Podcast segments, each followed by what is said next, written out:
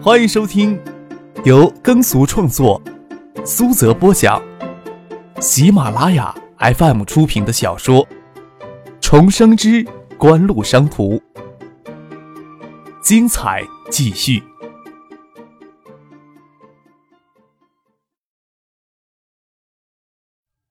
第五百六十三集。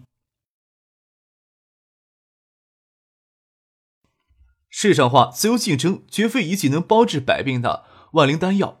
当然，为了国家利益进行垄断性的经营，也不应该成为从普通民众头上收刮油水的借口。关键还要看执政者审时适度的智慧。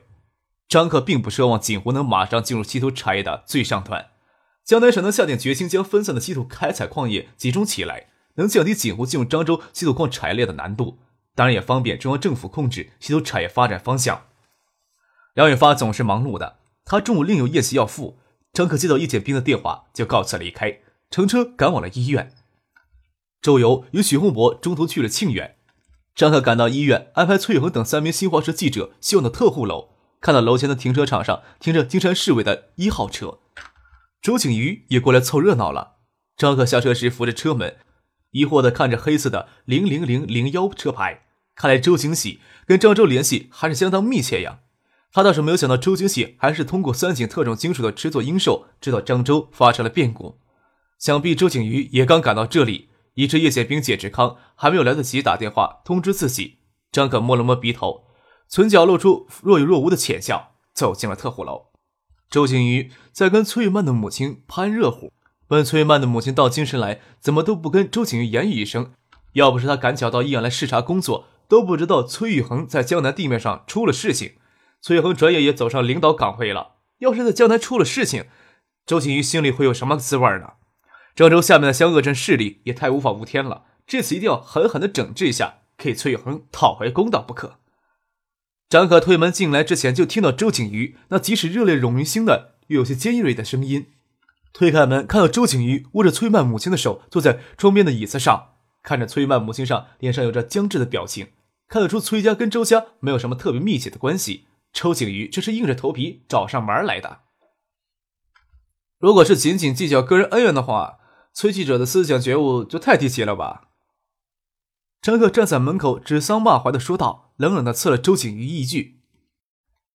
刚才还坐在一旁当陪衬的叶宪兵听了张克哥进门，没有什么吐什么好象牙，露齿笑了起来，哪里会管周景瑜脸色的阴沉呢？周景瑜怨毒的看了张克一眼。张克的出现无疑证实到他们的担忧。漳州事件果然从头到尾都是这个小子在背后操纵，只是不清楚他要狡猾到什么程度才会收手。崔曼的母亲倒是松了一口气的样子。崔恒虽然常给人批评身上的正义细碎过度，但是不是没有政治头脑的人。他当初就是因为周景喜与张克在讲堂上公然那方辩论，才兴起去漳州暗访的心思。对于周景喜的妹妹。青山市委书记周景瑜的出现，自然有着警惕。不过，作为正常的待客之道，他还要挽留周景瑜中午留下来一起用餐的。周景瑜怎么会留下来给张克、叶剑兵联合起来当靶子攻击呢？推说中午市委还有事情，就匆忙离开了。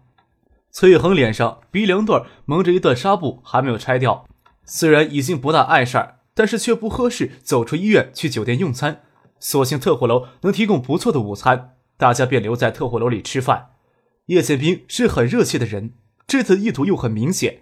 崔恒心里虽然有着警惕，但是叶剑兵可分担了救他的名义，于情于理都不能拒他于千里之外。邀请他与简志康去北京做客，小半天的时间过去，叶剑兵与崔国恒一起关系倒颇为热络。下午时分，叶剑兵与崔恒等人一起去北京。同乘一班飞机回北京，还有昆腾在线新闻部门的记者。简志康暂时要在张南稀土现状上给叶剑兵提供更详细的情报。这次先跟着叶剑兵去北京，一起到崔玉恒家里做客。张克离开金山之前，先送他们去机场。在去机场的路上，张克特意将崔玉恒与他跟叶剑兵安排在他的车上。中午用餐时，崔玉恒的神态就能判断出他已经知道了自己的身份。在宽敞的奔驰车后座，崔宇恒欲言又止，不知道该如何挑起话头。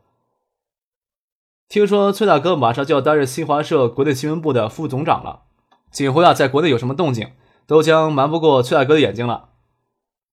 张克笑着说：“崔大哥似乎很好奇，为什么恰好见陈茂的记者也有在漳州吧？”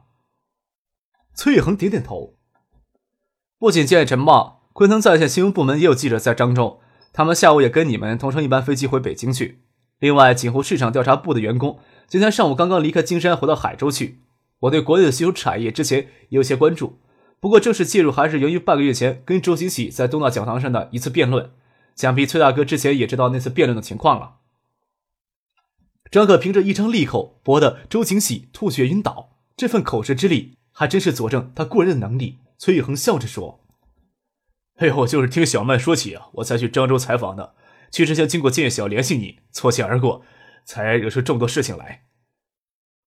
要不发生这段事故，事情哪可能这么顺利呢？张可心里偷笑着，脸色却没有露出声色来说道：“我知道呀，周家在北京有很深厚的人脉，我也看到周金喜向国务院稀土办提交的稀土产业政策调整意见书的内容，观点与他在东大讲堂上公共宣誓的一样。这一点，崔大哥，你到北京后可以了解一下。”你能不能想象，周金喜在此之前对漳州稀土矿资源给私矿盗采的，通过各种渠道运到国外抛售的情况，已经有了相当认识了吧？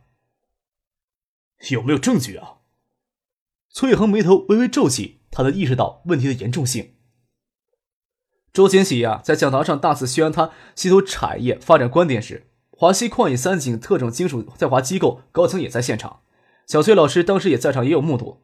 另外也有更确凿的证据证明他们之间的联系却非一般的亲密，而漳南地区比合法开采出多倍的盗采矿石，就是通过华西与三井特种金属在华机构联合搭建的一些特殊渠道流出国门呢。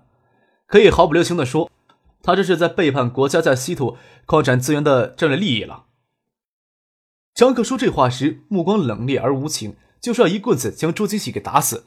有些问题，若是由崔玉恒以新华社国内新闻负责人的身份去向有关部门反映，更有效果。张可没有刻意的去观察崔玉恒的反应，他又说道：“稀土资源的战略价值，我想崔文义将军会比普通人有更深刻的认识。我不清楚崔文义将军在知道张南地区稀土资源给疯狂盗采的实际情况之后，和我讲的心情。如果这个局面不能立即的控制住，反而变本加厉的纵容下去，再过二十年、三十年，又将是怎样的一番局面呢？”锦湖介入此事儿，有着自己的利益诉求，但是我相信锦湖的利益诉求与国家崛起的战略是一致的。周景玉没有想到事情比想象中还要严重，他甚至没有将消息立即打电话给他哥。他没有想到张克的眼睛已经盯着三井特种金属那条线上了。对他来说，让张克推过崔玉恒跟总装备部的崔文义搭上关系，感觉就已经够糟糕的了。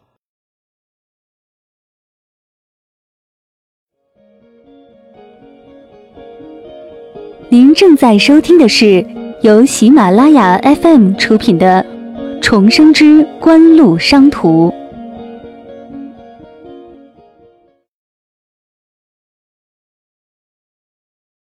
在国内，军方通常不会发出什么声音。要是以此就以军方没有声音，或者说不发出什么声音，那就大错特错了。锦湖至少在私人关系层次的人脉网络是越来越强大了。虽然是一个糟糕的消息。周景瑜还是打电话告诉他哥哥，总要防止最糟糕的局面出现。最糟糕的局面是什么呢？周景瑜甚至没有想到背叛国家利益这一层上。周金喜甚至平时都没有回避与三井、华西高层人员在公开场合露面。另外，三井渗透到中国有二十年的历史，在国内扶持的势力也是根深蒂固，也绝不希望看到有最糟糕的局面出现。张克返回建业才一周的时间。唐英培由建业警方移交给江南省公安厅立案侦查了，阵容庞大，成员经过认识挑选的联合调查小组下去不久，华西集团涉及到的多宗人身伤害案件就浮出了水面，多宗悬案也直指华西集团，有些案件甚至在公安部门都有储备，只是地方上的懈怠，一直没有办法追查下去。这时候，江南省省委省政府才初步意识到问题的严重。华西集团就是以寄生在漳州地方上的一个超大规模的黑社会性质的经济犯罪团伙，每年非法掠夺财富数以亿计，甚至要超过漳州地方财政收入，滋生了十多年，省也似乎对此毫无察觉，那岂不是说这个犯罪团伙的保护伞异常的庞大呢？江南省公安厅在今夜警方将唐英培移交过来的同时，联合省武警总队的官兵拘捕华西老总多名骨干成员，押回金山受审。自然也有人在暗中试图阻止案件侦查下去，层层压力最后都传导到梁伟发那里。毕竟是梁伟发一手推动的要去彻查漳州的问题，梁伟发倒不用刻意去顶着这层层压力，自有另一股力量在推动着将漳州案彻查下去。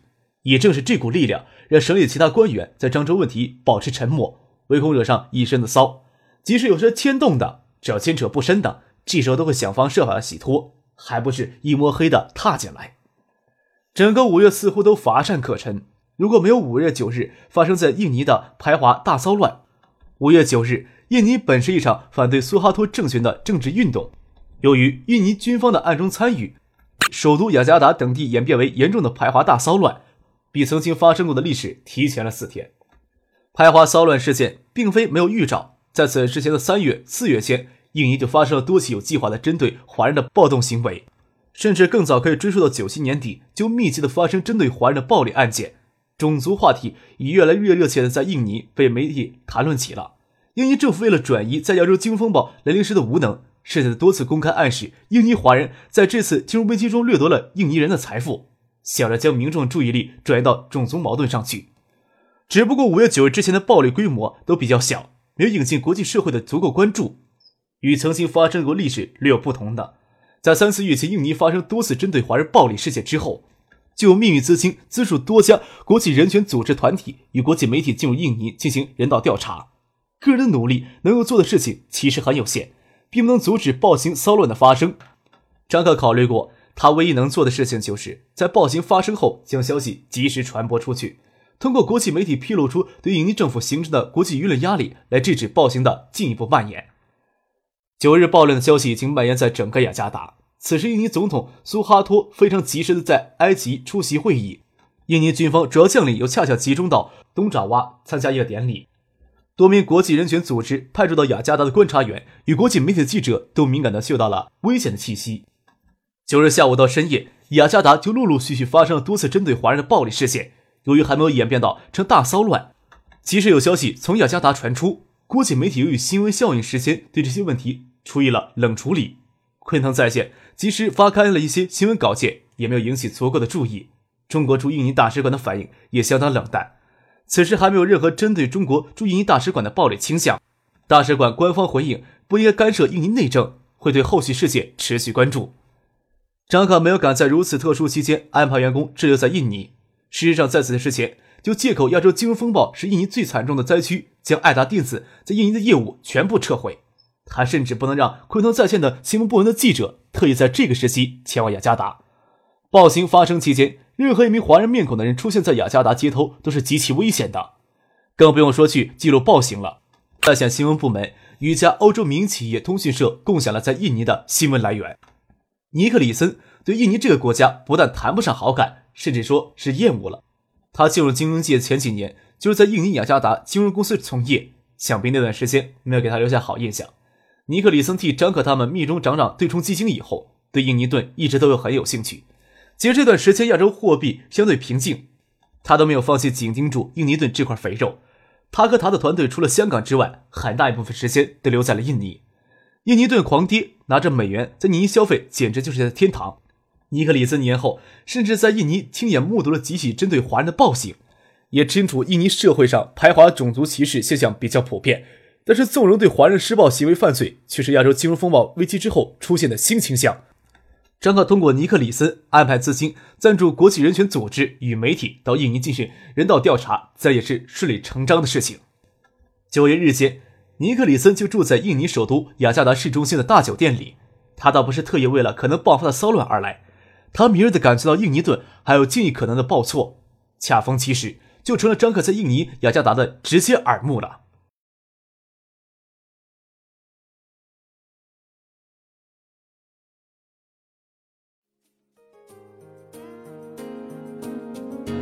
听众朋友，本集播讲完毕。